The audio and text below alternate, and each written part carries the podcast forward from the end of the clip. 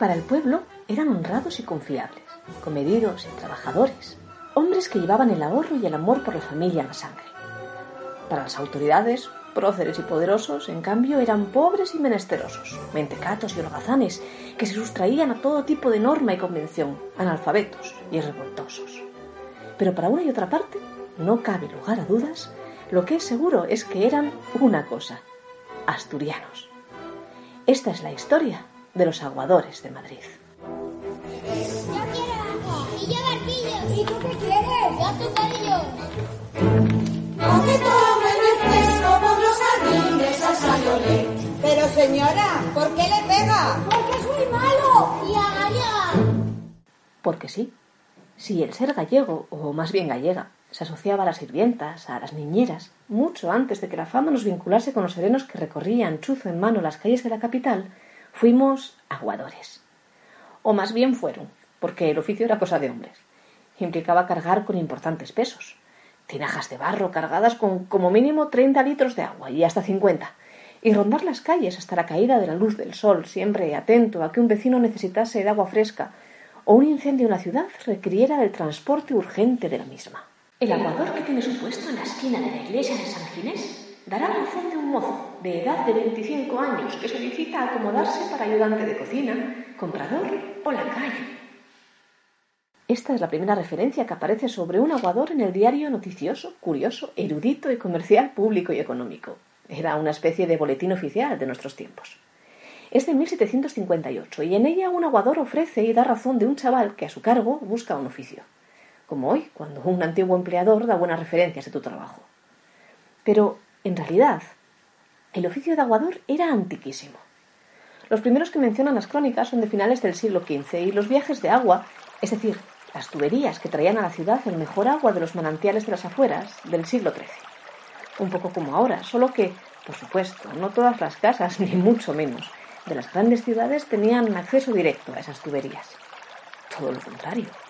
En 1723, solo 448 casas, de las 8.082 que tenía Madrid, disfrutaban de agua.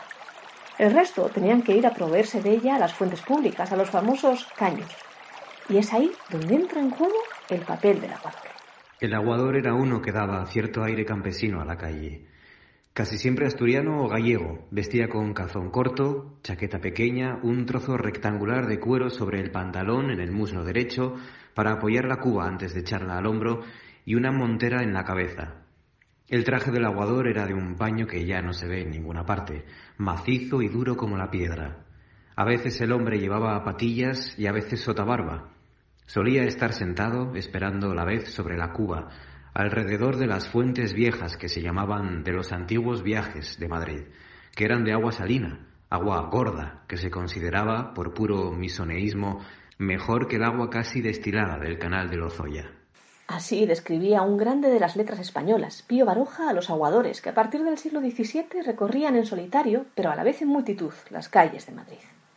En solitario, porque por cuestiones de seguridad pública les habían prohibido, ya en 1620, cargar las pesadas tinajas en los asnos que les acompañaban. En multitud, porque una fuente era cuestión de varios aguadores, generalmente ordenados por riguroso orden de procedencia. Y sí, casi todos eran asturianos. Al menos, como describe Juan Jiménez Mancha en su excelente monografía Asturianos en Madrid, a partir de la segunda mitad del siglo XVIII. En esa época las licencias muestran un importante monopolio asturiano del puesto de aguador, un trabajo municipal que se va a mantener hasta bien entrado el siglo XIX. Por ejemplo, a mediados de ese siglo había 1.676 aguadores asturianos frente a solo 97 gallegos y apenas tres madrileños. ¿La razón? Pues muy sencilla. Los madrileños no querían ser aguadores. Era un trabajo miserable.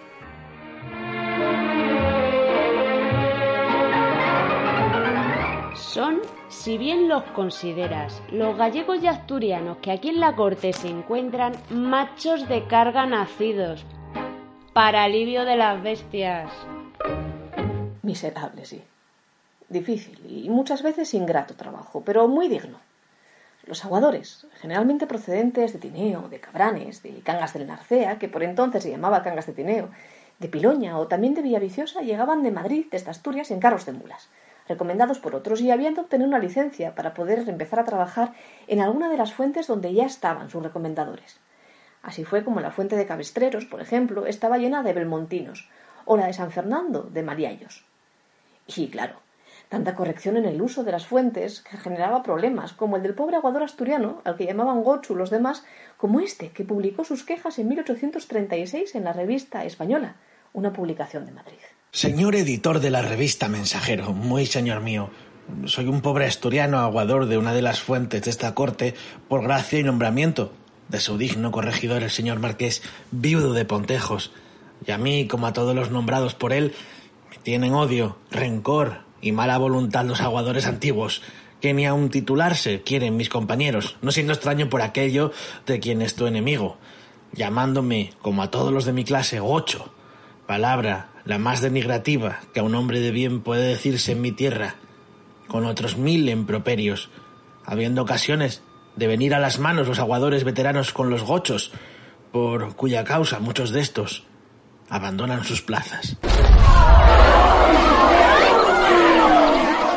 Allí se ve Mari Blanca, envidiada de las negras, y aunque mira cuanto pasa, siempre se ve echa una piedra. En la fuente hay cien coritos armando dos mil quimeras, con cántaros remendados sobre quién llena o no llena.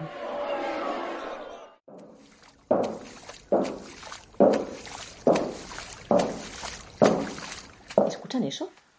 Son las fuertes pisadas del aguador, uno de sus rasgos más distintivos. Los pasos fuertes que daban por las calles, duros, de quien mucho carga. Hasta 48 litros de tinajas estaba regulado que cargase un aguador, un oficio que va a estar vinculado muchas veces injustamente a la conflictividad. 1836 fue un año duro.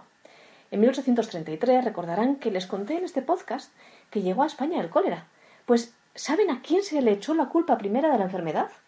Pues sí, a los aguadores, que en el fondo, claro, eran ellos los que manipulaban el agua de las fuentes y la envenenaban, decían, lavándose dentro de las mismas, a ellos mismos o a los perros que les acompañaban. Incluso en 1835 hubo un crimen por ello. En la reyerta de un aguador que acusaba a otro de haberle envenenado las tinajas del cólera, con el vacilo de la cólera, acabó muriendo uno de ellos. Pero la mayoría de las referencias que encontramos en los medios populares hablan de los aguadores como personas honradas, que inflaban su jornal con trabajos complementarios como hacer la compra a las criadas de las casas o llevarles el carbón. Y por mucho que dijeran las autoridades, para que un señor te deje la llave de su casa, tienes que ser confiable, ¿o no? Miren, ahí viene de nuevo don Pío, don Pío Baroja, a contarnos algo más de los aguadores asturianos. El panorama que ofrecía la calle Espíritu Santo, tanto inmóvil como semoviente, era pintoresco para un niño curioso. Las calles de Madrid, aunque naturalmente unas más que otras, conservaban todavía mucho carácter en el siglo XIX. Aún existía el servicio de aguadores y aguadoras. Nosotros teníamos nuestro aguador, que como todos los que se empleaban en este trabajo, era asturiano.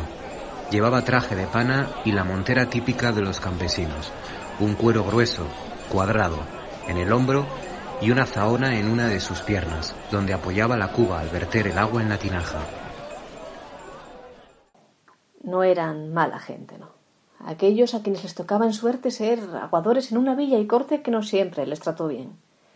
En 1858 se construyó el canal de Isabel II, el primer clavo en el ataúd de un oficio que quedaría vinculado desde entonces y para siempre a aquellos inicios del siglo XIX en que los asturianos, los coritos, popularmente, por aquellos cueros que vestían y que tan bien describía Baroja, gobernaron las calles de Madrid. Con el canal el agua llegó a todas las casas de la ciudad, y los aguadores ya fueron solo necesarios para los más nostálgicos. Poco a poco los asturianos fueron desapareciendo de las calles de Madrid, al menos aquellos que se dedicaban a transportar el agua, porque aquel era un trabajo estacional, en el que el hombre, generalmente con mujer e hijos en Asturias, venía para ahorrar el máximo de su escaso salario y mandar unas monedas, por Semana Santa y por Navidad, a casa. Nada de trabajos para hacerse rico, ni mucho menos. Aunque algún que otro corazoncito debieron romper aquellos fornidos transportistas de tinajas que se agrupaban, pobres como ratas, tras mandar la soldada a sus casas en Asturias, en los bajos de Recoletos, a fascinados por ahorrarse una peseta de más. Pero, ¿qué le ha hecho usted a mi criada que tanto llora? decía una señora a un aguador en un chiste del periódico Gil Blas en febrero de 1867. Es que me voy a mi tierra, respondía él. Pero no se aflija usted. Ya he nombrado sucesor para el agua y para la moza. Si es que fuimos o somos la repera.